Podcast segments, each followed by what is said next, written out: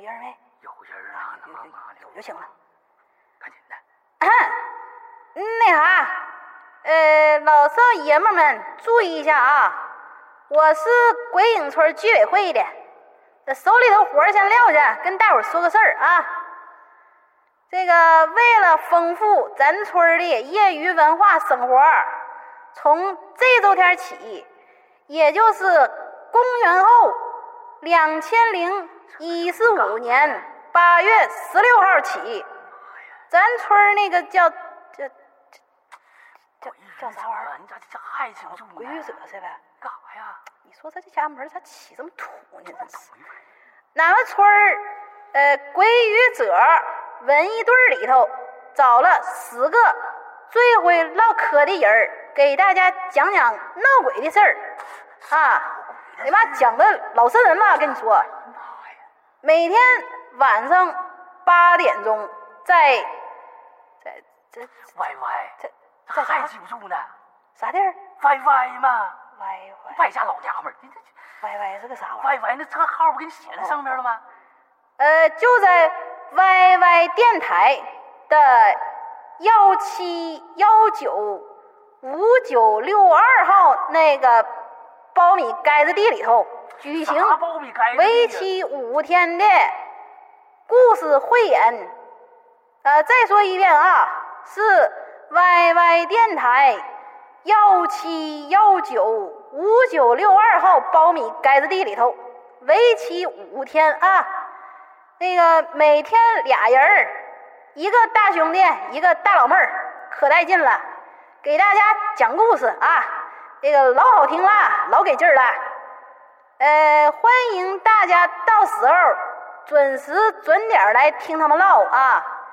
那个马扎子、板凳子、毛瓜子、矿泉水啥的自备。你说这没用呃呃，要注意素质啊！那啥，那壳啥的别满地乱撇啊。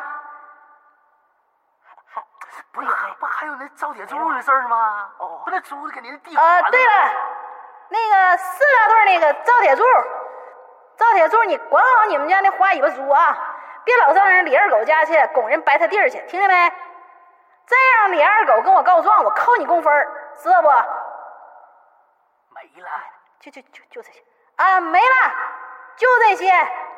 大伙儿记准时间啊，麻溜的说的。行行行行，我走了。那啥，跟你家李秃子说一声啊，我晚上找他喝酒去啊。哎哎，这这这这玩意儿咋咋关的？那不就就那关这儿呢？最近啊，缺货。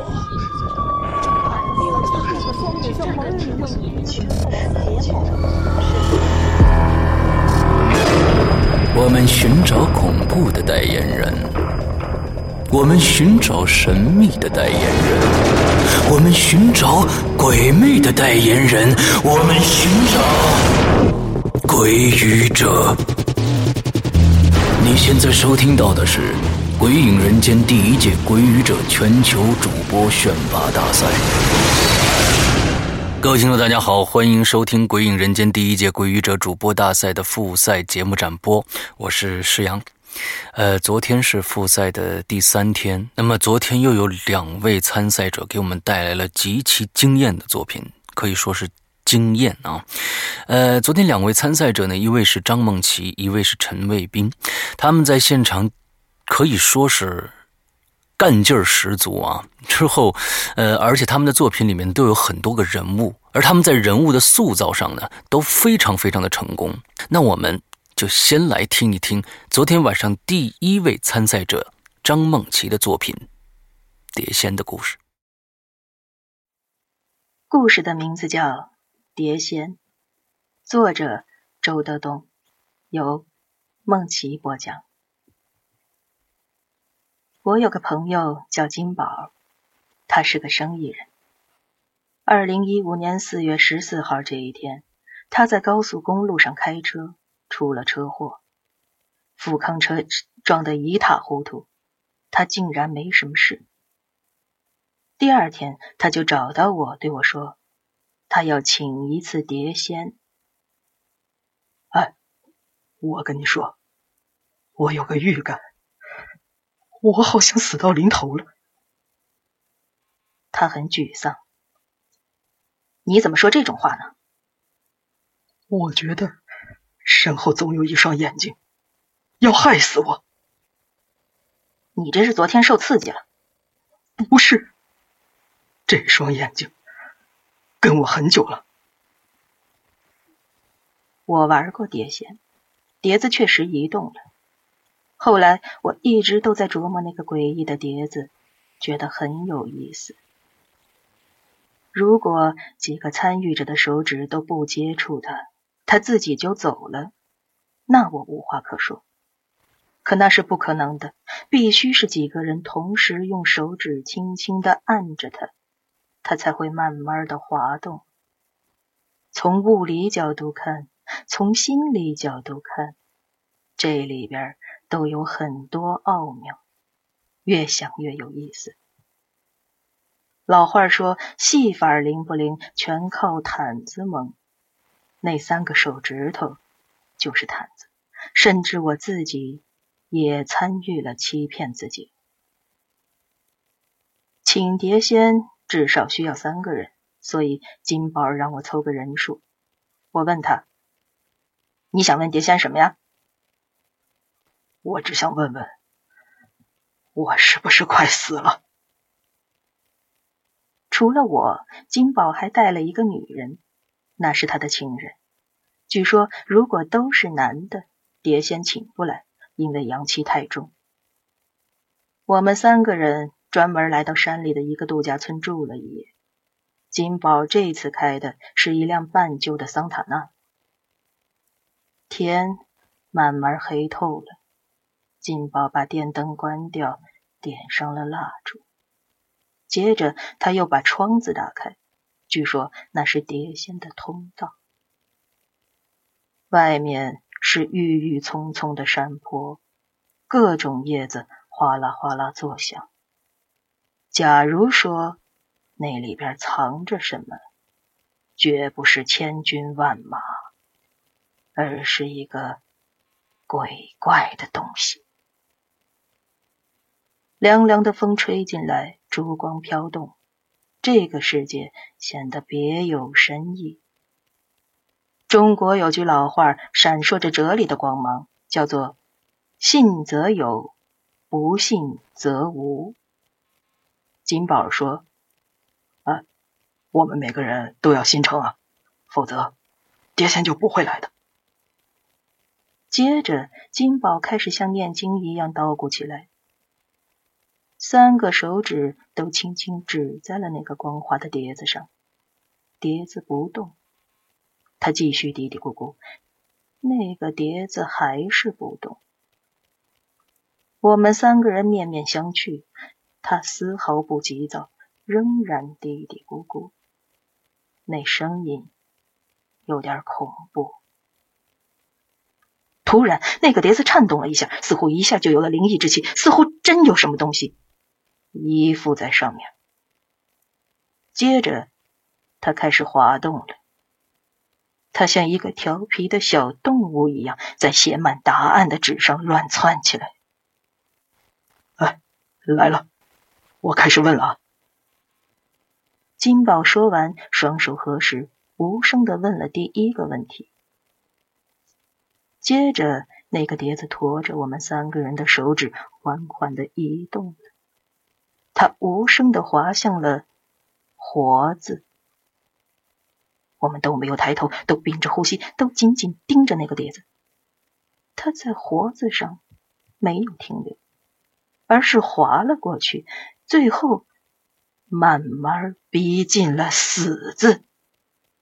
终于，他在“死”字上停住，再也不动了。金宝抬头看了看那个女的。又看了看我，恐惧的问：“你们的手指都没动吧？”我摇摇头，然后看了看那个女的，她也摇了摇头。这时候，我忽然发现这个女人的脸很白，很阴森。金宝肯定没留意这一点。这个女人似乎察觉到了我察觉了什么，眼睛立即朝我射过来。我有些慌乱，低下头去，假装看碟子。我忽然产生了一个恐怖的念头：这个碟仙其实就在我们三个人当中。金宝不甘心，又问了两次，都是不出声的。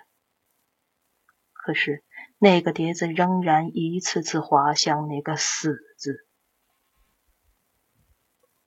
金宝的脸色越来越难看了。那张白白的女人脸一直悬挂在我对面，她后面是黑乎乎的窗子，外面荒草丛生，我没敢再正视他。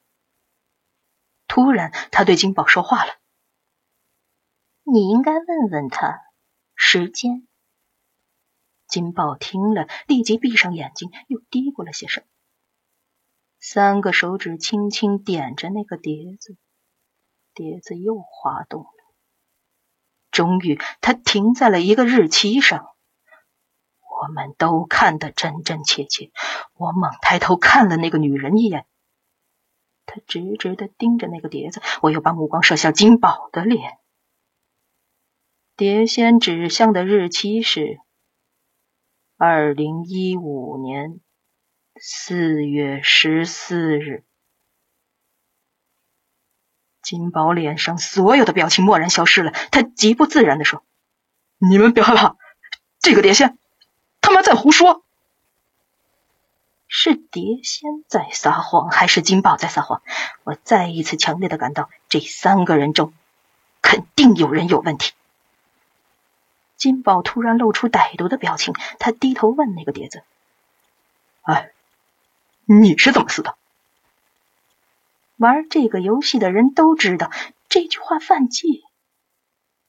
碟子似乎愣了一下，啪一下就碎了，碎成了无数块。三个人都把手缩了回来。金宝愣愣的看我，我愣愣的看他。房子里的鬼气一下变得更加浓郁了。那个女人抬起头，怪怪的笑起来。金宝，别上火，刚才是我让碟子动的。金宝的眼眸一下就燃起了希望。真的吗？真的。你为什么这么做？那个女人慢慢的收起了笑容，突然说：“因为我就是碟仙。”我哆嗦了一下，金宝朝后闪了闪，惊恐的说。你别开玩笑！我没开玩笑。你是什么时候死的？那个女人低下头看那些碟子的碎片，慢悠悠的说：“就是你老婆打我的那天，我万万没想到，你竟然跟她一起打我。第二天，你打电话来哄我的时候。”其实我的尸体都硬了。嗯，你是怎么死的？金宝好像还是不相信。这个问题你已经问过了，我也回答过了。我用碟子的碎片割断了静脉。他说完，把眼睛转向了我，语重心长的说。所以我知道他死于车祸，而你不知道。你是人，这个房间里只有你一个是人。你别听他的！金宝对我大叫，我脸上肌肉颤颤的说：“你们到底玩的什么游戏？我可不想参与。”我一边说一边退到门口，还没等他们反应过来，打开门就冲了出去。狭长的过道里有一个保安在走动，我跑过去，气喘吁吁的问：“ 有有出去的车吗？”“哦，路口有公共汽车。”我直接就冲了出去。第二天一早，我听到这样一个消息：有一辆桑塔纳轿车掉进了山崖中。车里一男一女都死了，是女的开的车。OK，昨天晚上参赛的作品呢，两两个作品全都是周泽东老师的作品。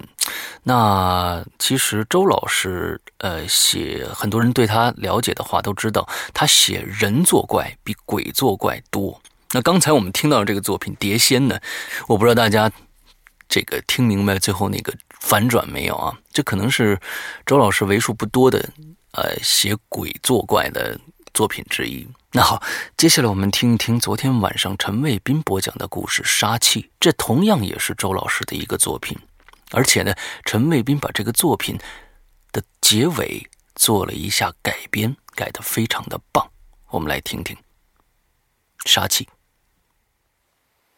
杀气，作者周德东，播讲人陈卫斌。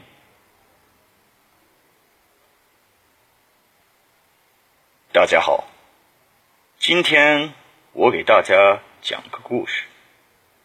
故事的主人公叫上帝。报纸上登了一条房屋出租的小广告，房东姓周。这一天天快黑的时候，一个叫上帝的人给姓周的房东打了电话，说他要租房子。于是两个人就相约见了面。房东长相挺憨厚，不像是个坏人，可上帝却一直用异样的眼光打量着他。随后两个人在房间里看了很久，上帝觉得挺满意。这房子一室一厅，一厨一卫，有一些旧家具，还有一部电话。可遗憾的是，电话坏了。这个时候，房主说：“这样的格式最适合单身汉了。合适是合适，就是每个月一千块贵了点。那你想给多少？八百吧。八百就八百。于是两个人就这样谈妥了。”上帝并没有携随身携带别的行李，他只带了一个手提电脑。那姓周的走后，他放下电脑包，四下看了看。这间房子不大，窗帘把光线挡得严严实实的，房间里很暗，还有一点潮，好像上个租户一直没有打开过窗帘似的。另外，墙壁也有点怪，看上去好像贴了壁纸，感觉有些脏，上面布满了一条条的黑道子。上帝抬头看了看，房顶的一角还有一片不容易发现的蜘蛛网，不过没看见蜘蛛。他低下头，看见墙角扔着半个烟头。他习惯性的瞟了一眼，哈，白嘴的，是四块钱一包的中南海。地上放着个垃圾桶，里面扔着一张废弃的光碟。同时，他的身前摆着一张写字桌。他走了过去，拉开了抽屉，里面放着一张破纸片。他看了看。上面写着这样一些字儿：五号，请王川吃饭；六号上午十点，看货，购买光度计，碟子五十只，破损三只。另外，在抽屉里还有一张过期的月票，上面有一张一寸照片。上帝拿起来看了看，照片上的人和他的年龄差不多。二十岁左出头，瘦瘦的，戴着一副眼镜，很文气的样子。上面所说的这些，都是关于前一个租户的一些蛛丝马迹。这时，上帝有些累了，于是他在床上躺了下来，但并没有睡着。他似乎在想着什么。突然，他站了起来，快步走到写字台前，又打开了那个抽屉，重新看了看纸片上的字。这四行字好像是随便写下的备忘录，可是细心的上帝却发现了问题。每一行字的第一个组组在一起是一句话：“请看光碟。”请看光碟，难道是巧合？难道垃圾桶里的光碟有秘密？这时，他迅速走到垃圾桶前，捡起了那张光碟，然后回到写字台前，打开电脑，把它放了进去。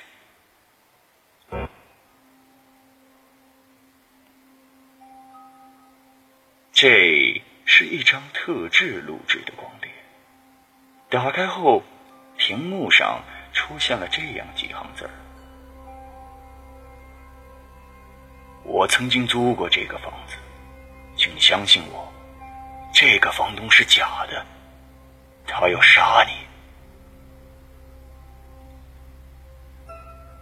这时，这几个字儿消失了。画面里出现了一个非常熟悉的画面，这不正是上帝租的房子吗？从位置上判断，录像好像是在阳台上拍的。同时，月票上的那个人这时正坐在客厅的沙发上，手里拿着遥控器看着电视。沙发旁立着一只高高的花瓶。这时，画面中传来了一阵声音，有人正在用钥匙开门。屏幕前的上帝死死地盯着屏幕，门开了，进来的人正是那个姓周的房东。他憨憨地说：“呵呵，小何，我睡不着。”来找你聊聊天好不好啊？这个叫小何的男孩好像不大高兴，他淡淡的说：“坐吧。”于是房东就坐在了他旁边。可是他坐得太近，小何好像感到有点别扭，就朝旁边移了移。接着，点着了一支烟，吸了一口，说：“哎。”你住进来之后，有没有觉得这房子有什么问题啊？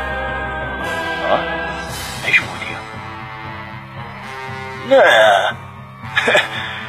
你有没有觉得我有问题？啊？你你有啥问题？我，哎，我精神不正常啊。龙说完，突然站起来，从怀里抽出一把刀，猛地向小何扑了过去，狠狠地扎进了他的心脏，一刀又一刀。然后，坐在电脑前面的上帝就听到了金属、血肉和骨头摩擦的声音。另外，他还听到了有别的声音。他仔细听了听。有人在用钥匙开门，不过不是视频中的门，而是他房子里的门。上帝慌了，急忙点了停止键，瞪大了眼睛盯着门口。这时，房门慢慢推开了，那个姓周的房东走了进来。现在。已经不是礼不礼貌的问题，而是要不要命的问题了。房东朝上帝憨憨的笑了笑，说：“小尚，我睡不着，来和你聊聊天，好不好啊？”听完这话，上帝的脸都白了。这一切和光碟里播放的一模一样。房东一边说，一边走过来，坐在了沙发上。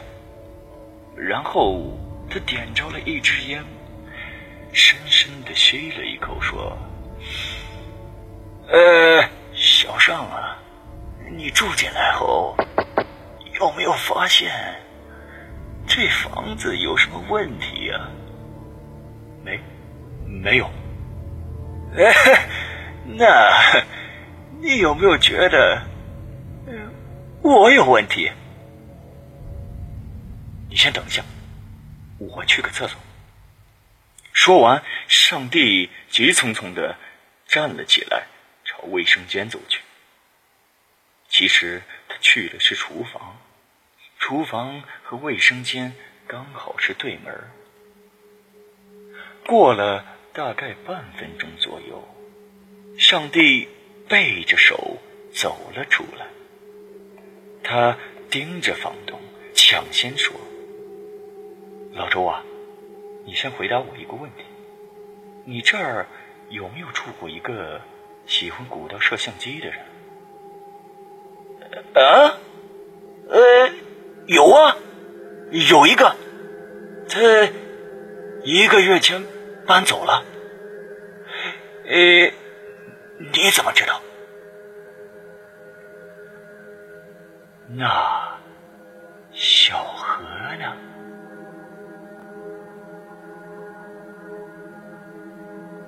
小何这个名字好像一下子刺中了房东哪一根神经，他哑了。过了好半天，他突然憨憨的笑了。笑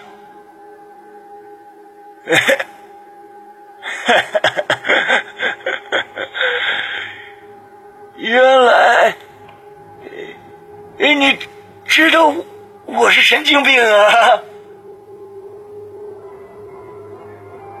房东站了起来，慢慢的靠近了上帝，然后他腾的一下，发疯一般的朝上帝冲了过来。上帝一个侧身闪了一下，从背后抽出刀来。发疯一般的扎进了房东的心脏，房东闷闷的叫了一声，但是他没有倒，他死死的盯着上帝，眼珠好像就要鼓出来了。慢慢的，他的身子一点点的弯下去，然后又弯了下去。弯成了直角，然后扑通一声摔倒在地。那双牛一样的眼珠死死地盯着衣柜的腿儿，他抽搐着。上帝并没有把刀拔下，鲜血顺着刀锋涓涓地流了出来。过了一会儿，房东一动不动了。这时，已经发懵了的上帝才回过神儿。可是，他又听到了声音，他非常紧张。寂静的黑夜里，突然响起了钥匙开门的声音，又是开门的声音。上帝猛地把目光射过去，一个背着旅行包的中年男人打开了门。从衣着和行李判断，他好像从很远的地方回来。他看见了上帝，一下子就愣在了门口。接着，他又看到了躺在地上的那个房东，差点儿就吓得叫出声来。你是谁？你是谁？我是这个房子的主人。哦，我是这个房子的租户。他说他是这房子的主人。骗子胡说！你多久没回来了？有一年了，我在外地工作。啊，你先进来吧。中年男子并没有进来，他只是把刀包放下，那个包挡在了他和上帝之间。他站在门口，惊恐的问：“你为什么杀他？”“因为他要杀我呀！”“你别动，我现在就报警，警察会搞清楚的。”“别，你别报案！这个人死在我家里，我怎么都不报案。”“你要多少钱？”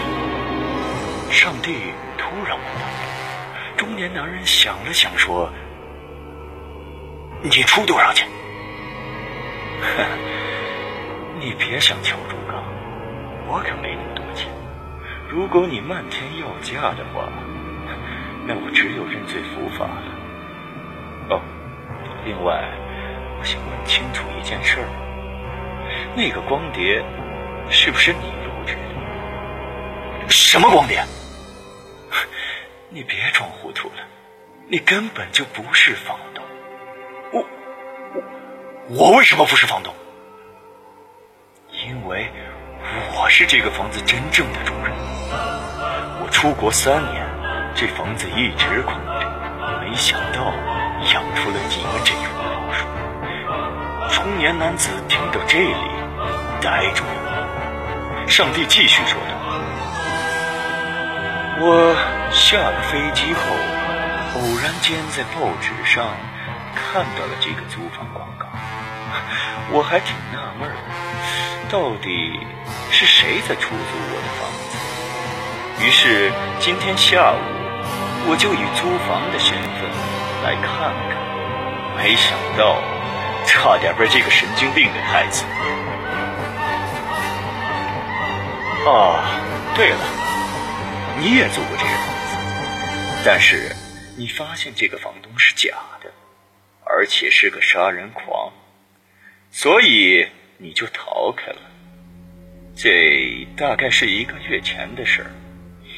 不过，你复制了房子的钥匙，很快你又返了回来，潜在这房子里，偷拍到了上一个租户。哦，对了，就是那个小何。被杀死的全过程。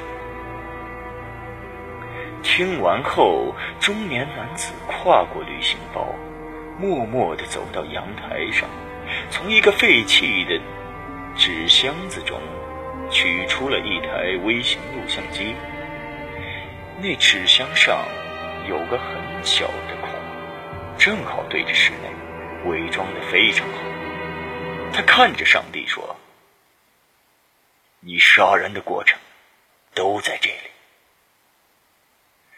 哼，你希望我能杀死那个姓周的，然后摇身一变就成了这里的房东，还可以敲诈我一笔，真是天衣无缝的计划呀！这时，中年男子从旅行包里掏出一个微型录像带。麻利的塞到录像机里，然后找了个位置把录像机摆好，镜头对准了他和上帝。接着，他掏出了一支手枪，这是一支自制的徒手枪。上帝张大了嘴巴，中年男人把。枪口对准了上帝的嘴巴，说：“你错了，我才不管谁是这房子的主人。我的爱好是专门拍杀人的过程。”这时，间里陷入了一个死一般的寂静。过了很久很久之后，一个诡异的笑容响起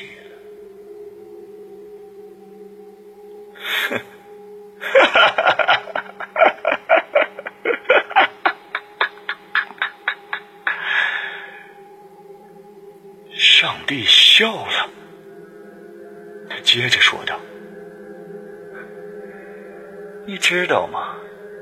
我也有个爱好，我喜欢养宠物。我每年都得回来喂它一次。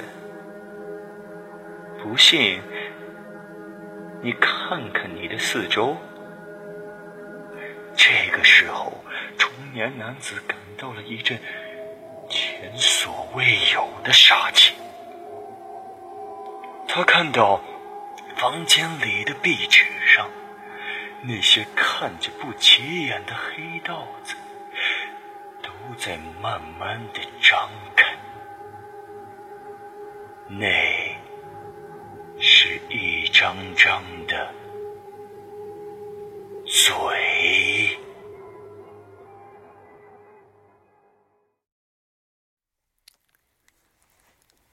昨天晚上的现场呢，有一个惊喜啊，那就是，其实，在我们这一次的呃十强比赛里边选出来的十位选手呢，有两位，呃是退赛了的，啊，一位呢是周不语，呃，他因为时间的关系呢主动退赛了，另外一个呢是我们这一次鬼语者参赛年龄最大的一位选手，他的名字叫任杰。呃，因为时间的关系，因为我们公布了这个名单以后，很长时间没有找到他，所以呢，为了不影响赛程，没办法，只能取消了他的资格。但是最后呢，是呃，原因是呃，任杰大哥呢，他出差了，那当地也没有网络，所以根本就没法回复我们，所以最后破格让任杰大哥在昨天晚上加进来，作为一个表演嘉宾来进行了一个故事的播讲。那他昨天晚上的故事的名字呢，也非常的瘆人啊，是跟我们这个有一个同名的电影啊，呃，在童年留下深刻阴影的一个电影，叫山村老师同名的一个故事。但是呢，这是故事中的一段节选。OK，让我们下面来欣赏任杰大哥演播的山村老师。下面给大家讲这个故事，叫做《山村老师》的一个片段。这个老师啊，大家要要记住一下啊，尸体的尸，山村老师。林伟呆立了一夜，直到天亮，一阵急促的敲门声传来，是一个村民的声音：“林大夫，林大夫，不好了，杜寡妇上吊自杀了，就就在村口的歪脖树那儿呢。”什么？林伟一把把门打开，向村口跑去。村口的歪脖树上，一条白绫在随风飘荡，如断线的风筝。杜淑娟已经被村民从白绫上解下，正躺在地上。林伟一赶到，小心地摆正了她的身形，这才发现她的小腹微微的隆起，好像已经有孕在身。由于她一直穿着那件厚大的衣服遮住。所以现在一躺在地上，曲线顿时显现出来。林伟一阵懊恼，昨晚他来问的时候，自己早就应该发现的。一个寡妇怀了孩子，在村里至死都会遭人唾弃的。林伟赶紧服下针子，开始做人工呼吸和胸外心脏按压复苏术。原本孕妇是不适合做心脏按压的，但是为了救人，也顾不了这么多了。胡老三不知道什么时候已经从山里失魂落魄地走了回来，远远的一看到林伟正在口对口对着杜淑娟吹气，他一路小跑的跑过来，一把推开林伟：“你你你干啥？给死人送阳气？你还嫌这村子不够乱呢？”林伟原来就是一阵的懊恼和心焦，这是一阵无名火起，喊了一声：“我在救人。”对着胡老三脸上就是一记勾拳，闪电般的抡了过去。林伟是学校散打队的队员，这一拳把胡老三打得趴向了一边。林伟服下身子，继续做人工呼吸。胡老三爬起来，又要上前打林伟，被不知道什么时候来的林支书一把架住。哎，不要妨碍林医生救人了。胡老三被架着动不了。只是睁着惊恐的大眼睛，喃喃地念着：“出死得阳气，尸毒祸千年，尸毒祸千年。”杜淑娟家的杜淑娟家那个傻小叔子不知道什么时候也来了，一见杜淑娟躺着就跑了过来，摇着杜淑娟的手：“呃，淑娟，不不要睡这儿，淑娟要呃哄俺睡，呃，淑娟要和俺一一起睡。”闻言，大家这才明白，原来他肚子里的孩子是……唉，林伟也是心中叹息，一个寡妇。为了不受村里人的风言风语，她竟然愿意和自己家傻小叔子苟合，也不去另寻他家。一晃半个小时已经过去了，林伟的努力没有得到一丝回报，他最后瘫坐在一旁，喘着粗气，没得救了，确认死亡。那傻子一听到“死”字。吓得跳了起来，又死人了，又死人了！村长又要把城里郎中的脑袋给砍下来了，又死人了！他边说边向村外跑去。林伟听到这话一顿，这话什么意思？哎，对了，村长呢？今天出了这么大的事儿，连刘支书都来了，村长怎么不见人呢？他一转头，正好望见胡老三那张惊恐的脸，他还在喃喃地念叨：“初死得阳气，失毒祸千年；初死得阳气，失毒祸千年。”村长呢？林伟向刘支书问：“呃，好像是去乡里开会吧？”刘支书答了一句。一旁的胡老三仿佛一下子刚回过神来：“呃呃，快！”快把杜寡妇的尸体烧了！快呀！林伟瞪了他一眼，这人怎么回事？哪有刚死了就把人烧了的？最少都要放三天吧，连头七都没有过。况且在乡村，应该是更重视这种丧葬派对。转眼他又向杜淑娟的望，杜淑娟的尸体望去，猛地他呆住了。林伟连忙扶起他的脑袋。只见一道清晰的勒痕绕脖子一周，在脖子后面正中交错而过，右侧的勒痕最清晰，勒痕上还有一条条竖起的奇怪褶皱。这根本不是自杀，是有人勒死了他，然后把他吊在树上，造成他自杀的假象。而且当晚他离去的时候，还小心地向外张望了一下，明明是在怕那个黑影的出现。一个人如果是有心求死，怎么还会怕死呢？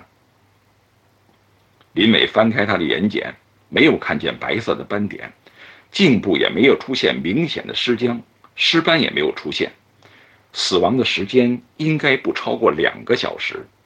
林伟扶他坐起，果然在后背上有一个明显的脚印儿。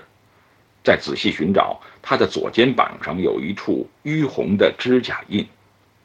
可以想象，是一个人用双手在背后把他摁倒在地。就在那时，一左手用的力量最大，所以留下了这个指甲印。然后一脚踩在他的背上，用绳子套住他的脖子，将他勒死。从后脖交错的勒痕上来看，右侧在上，左侧在下。这个人用绳子套住杜淑娟脖子的时候，是用左手在打圈而绳子是交错的，右侧勒痕明显，这正好说明左手用的力量最大。从以上几点看来，凶手习惯用左手，而且左手比右手的力量大，是个左撇子，应该是个男的，因为地上挣扎的痕迹不多，只有一个男人才有这么大的力气。一把制服一个女人，可是勒痕上的那些竖立起的褶皱又该怎么解释呢？对了，刘村长抽烟、拿筷子都是用左手，难道？正想着，胡老三又叫了一句：“还愣着干啥？快把杜寡妇抬去烧了！”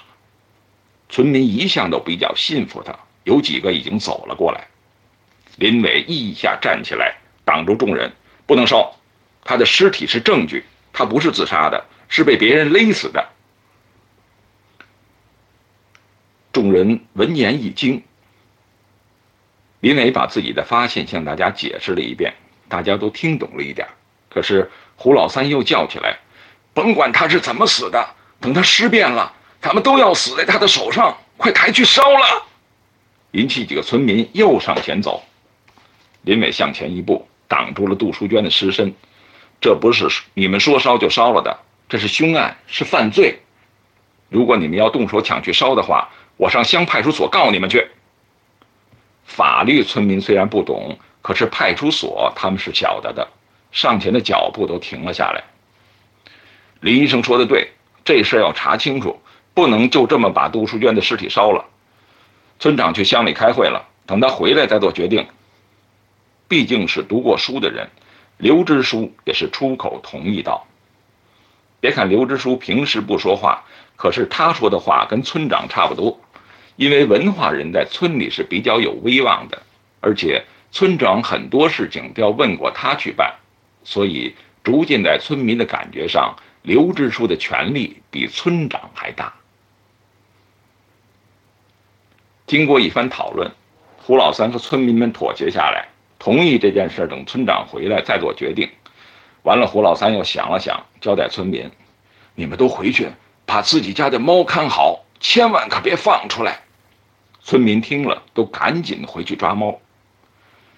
杜淑娟的尸身暂时停在他家的床上，盖了一条薄薄的寝被。由于没有什么亲人，就一个傻子，连灵堂也没有设，就在床尾点了一盏长明灯，由胡老三看管着。刘支书陪着林伟走回村里，正好路过巴金家，门口敞开着，屋顶上漏了一个大洞。向里面望去，桌子被碰翻了，床上都是血。林伟一下子呆住了，转头望向刘支书：“这，这是怎么回事？”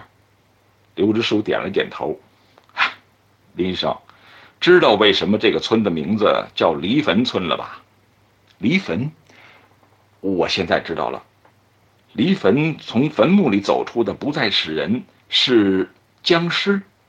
是啊，在我们村里。”我们都叫他走影，也就是外边所说的僵尸。走影，林伟猛然想起，在《子不语》和《微草堂记》里有记载，僵尸还有三种别名：遗遗失、走影、走失。它是怎么产生的？这是传说中的东西，怎么能够存在世上呢？林伟惊讶道。刘支书长叹了一声：“唉，在之前呢，我们怕你害怕。”所以一直没有告诉你，现在已经没有什么再隐瞒的了。其实说真的，我们也不知道它是怎么产生的。这村子偶尔就会有死尸变成走影，所以我们这里的习俗是，尸身三天内一定要下葬。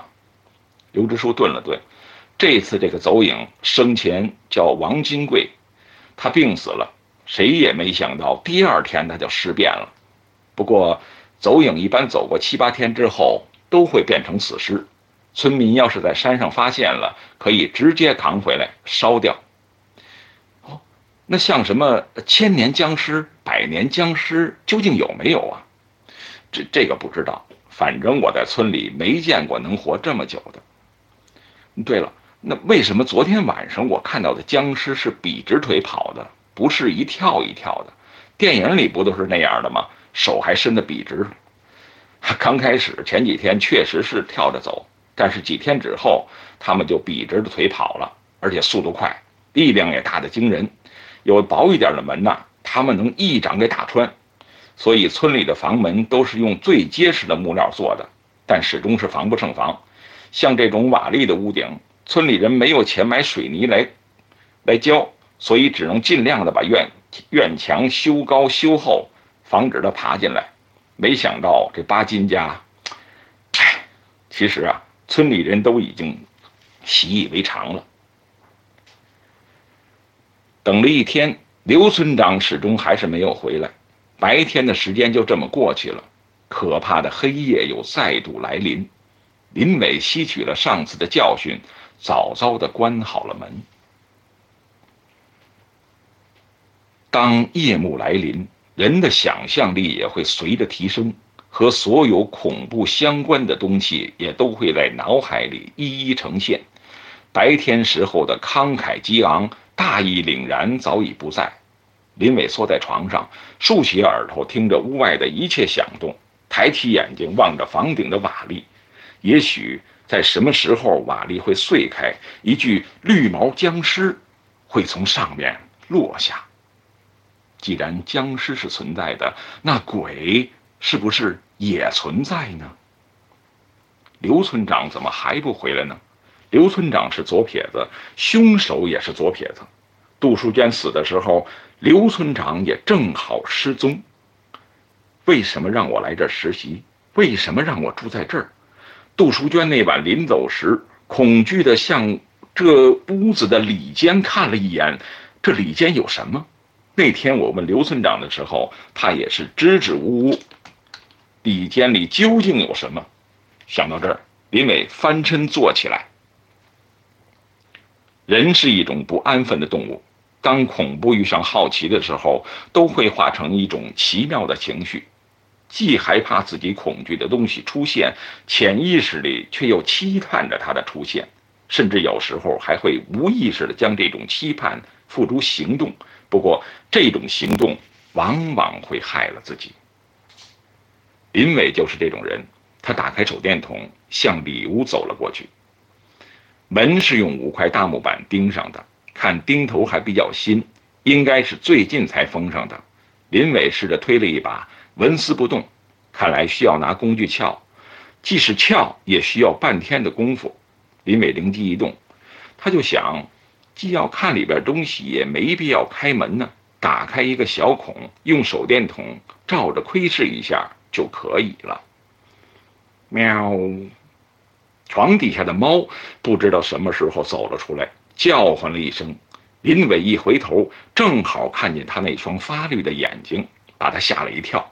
嘿，他妈的，没老鼠让你吓，你跑出来吓人是吧？林伟上前一把抓住他，把门开了个小缝。把他丢了出去，折回到里间屋。林伟掏出那把瑞士军刀，打开里面附带的木锯，从门板的缝隙伸了进去，开始一点一点的聚了起来。胡老三守着杜淑娟的尸体已经等了一天了，心头是一片的焦急，心里已经暗自下定了决心：明天天一亮，如果村长还不回来，自己就趁大家还没睡醒。偷偷的把杜淑娟的尸体烧了，那傻子不知道跑哪儿去了。这一天没回来，天已经黑了。胡老三赶紧把门关上，把门栓插好。现在只有自己和杜淑娟的尸体在屋里，空气一下子冷寂下来。他又想起玄法古书上的那句老话：“初死得阳气，尸毒祸千年。”胡老三紧握了一下手中的桃木剑，手有点湿，是冷汗。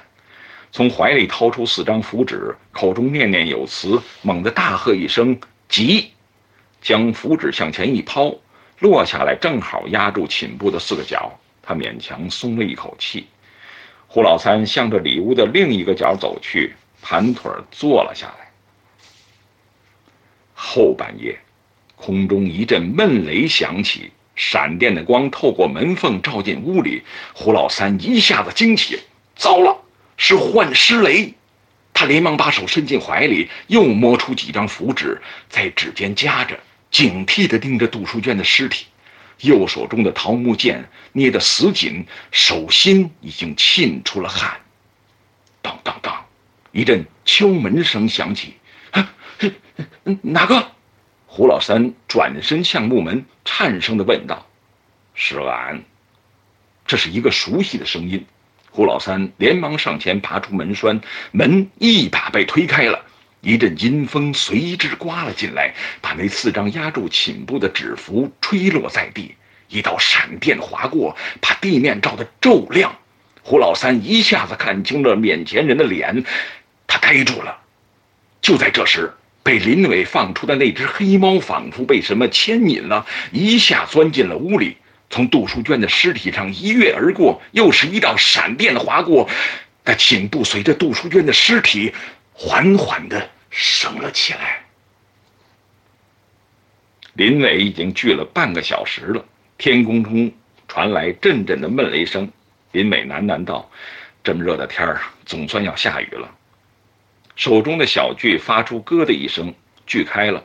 林伟小心翼翼地将锯好的三角形木板取出，掏出口袋中的手电，向里边照去。杜书娟尸变啦！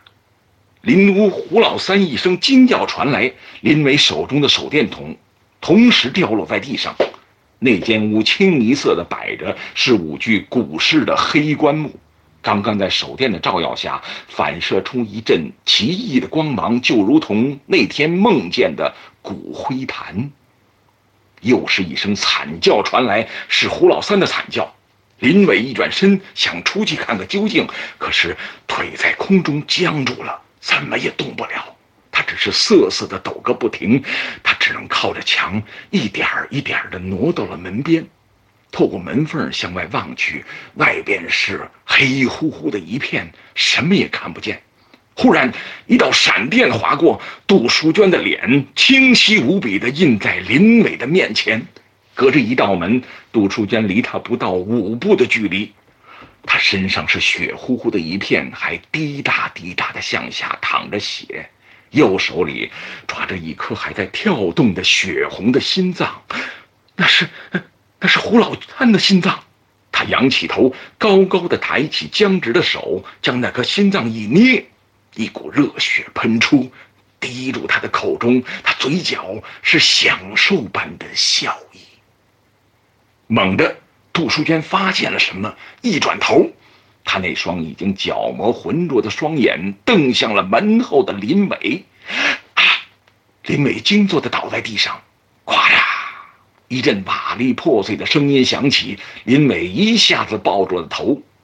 过了一会儿没有动静，林伟才敢抬起头望向屋顶，碎的不是自己屋里的瓦砾。呃，杜寡妇，俺是骂过你，可是俺没没啊！又是一声惨叫传出，是邻屋的村门。林伟被这生命结束前发出的最后一声悲号惊得汗毛直立，双手抱头，浑身战栗个不停。啊！又是一声惨叫传来，伴随着空中的电闪雷鸣，如同一曲血雨腥风的赞歌在耳边回荡。林伟坐在地上，已经不知过过了多久。当一声又一声的瓦砾破碎声响起，当一声又一声的哀嚎传来，如同一道又一道的闪电轰鸣着林伟的脑门我，我错了，我我真的错了，是我的固执，是我自以为是的可怕教条害了他们，是我，是我害了他们。远处传来公鸡打鸣的声音，杜淑娟一顿一顿的脚步声传来，由远及近，在林伟的门前停住，顿立良久。林伟靠在门上，望着房顶瑟瑟的发抖。时间一分一秒的过去，但林伟觉得那时间已经足够他过完一生。又是一声公鸡打鸣声传来，杜淑娟才迟迟的跃起身子，又一顿一顿的。向前跳去，又不知过了多久，终于有几个村民壮着胆子打开门，接着一声又一声的悲啼传来：“胡老三死了，咱们村以后可怎么办呢？啊，还有他大嫂子二嘎子，唉。”林伟打开门，表情呆木的走了出来，他向着杜淑娟家走去。村民们都抬起悲愤的眼神望着他，就是他，就是他。胡老三死了，一双不甘心的大眼睛死死的瞪着，可是脑袋不在身子上，被拧断了，在墙角摆着，身体在另一角，腹部开了一个大大的口子，肠子流了一地，胃里还有没消化完的饭。杜淑娟是从他腹部向上掏出的心脏，一旁还有断成两截的桃木剑。林伟靠在门上，慢慢的瘫坐在地上。不少村民走了过来，你就是你，俺村就是因为你一夜死了十二口人。不知过了多久，林伟仿佛被一把惊醒似的，一下子站了起来。他说了他自己都无法相信的一句话：“我我我会承担后果的，杜淑娟由我来收。”村民都为他的话呆住了。林伟转身拿起那柄断了的桃木剑，又拿起胡老三散落在一地的符纸，回到屋中，拿出自己的背包，想了想，又从药箱中拿出几样东西，塞进包里，在村民吃惊的目光下，向着远处的大山走去。好，那今天晚上啊，今天晚上是呃鬼语者的第四场。比赛了，今天晚上将有两位选手参加，一位是小雪，一位是许胜，而呃，大家都在关注小雪今天晚上的这个表现啊，因为我们在私几个评委在私底下都认为，呃，在初赛里边，小雪是女生里边最强的一位，那也很期待今天晚上她的表现，同时呢，也希望呃鬼友们能来到现场。支持我们，呃，我们晚上八点在 YY 的幺七幺九五九六二这个房间进行直播，希望大家都来。OK，今天的节目到这结束，拜拜。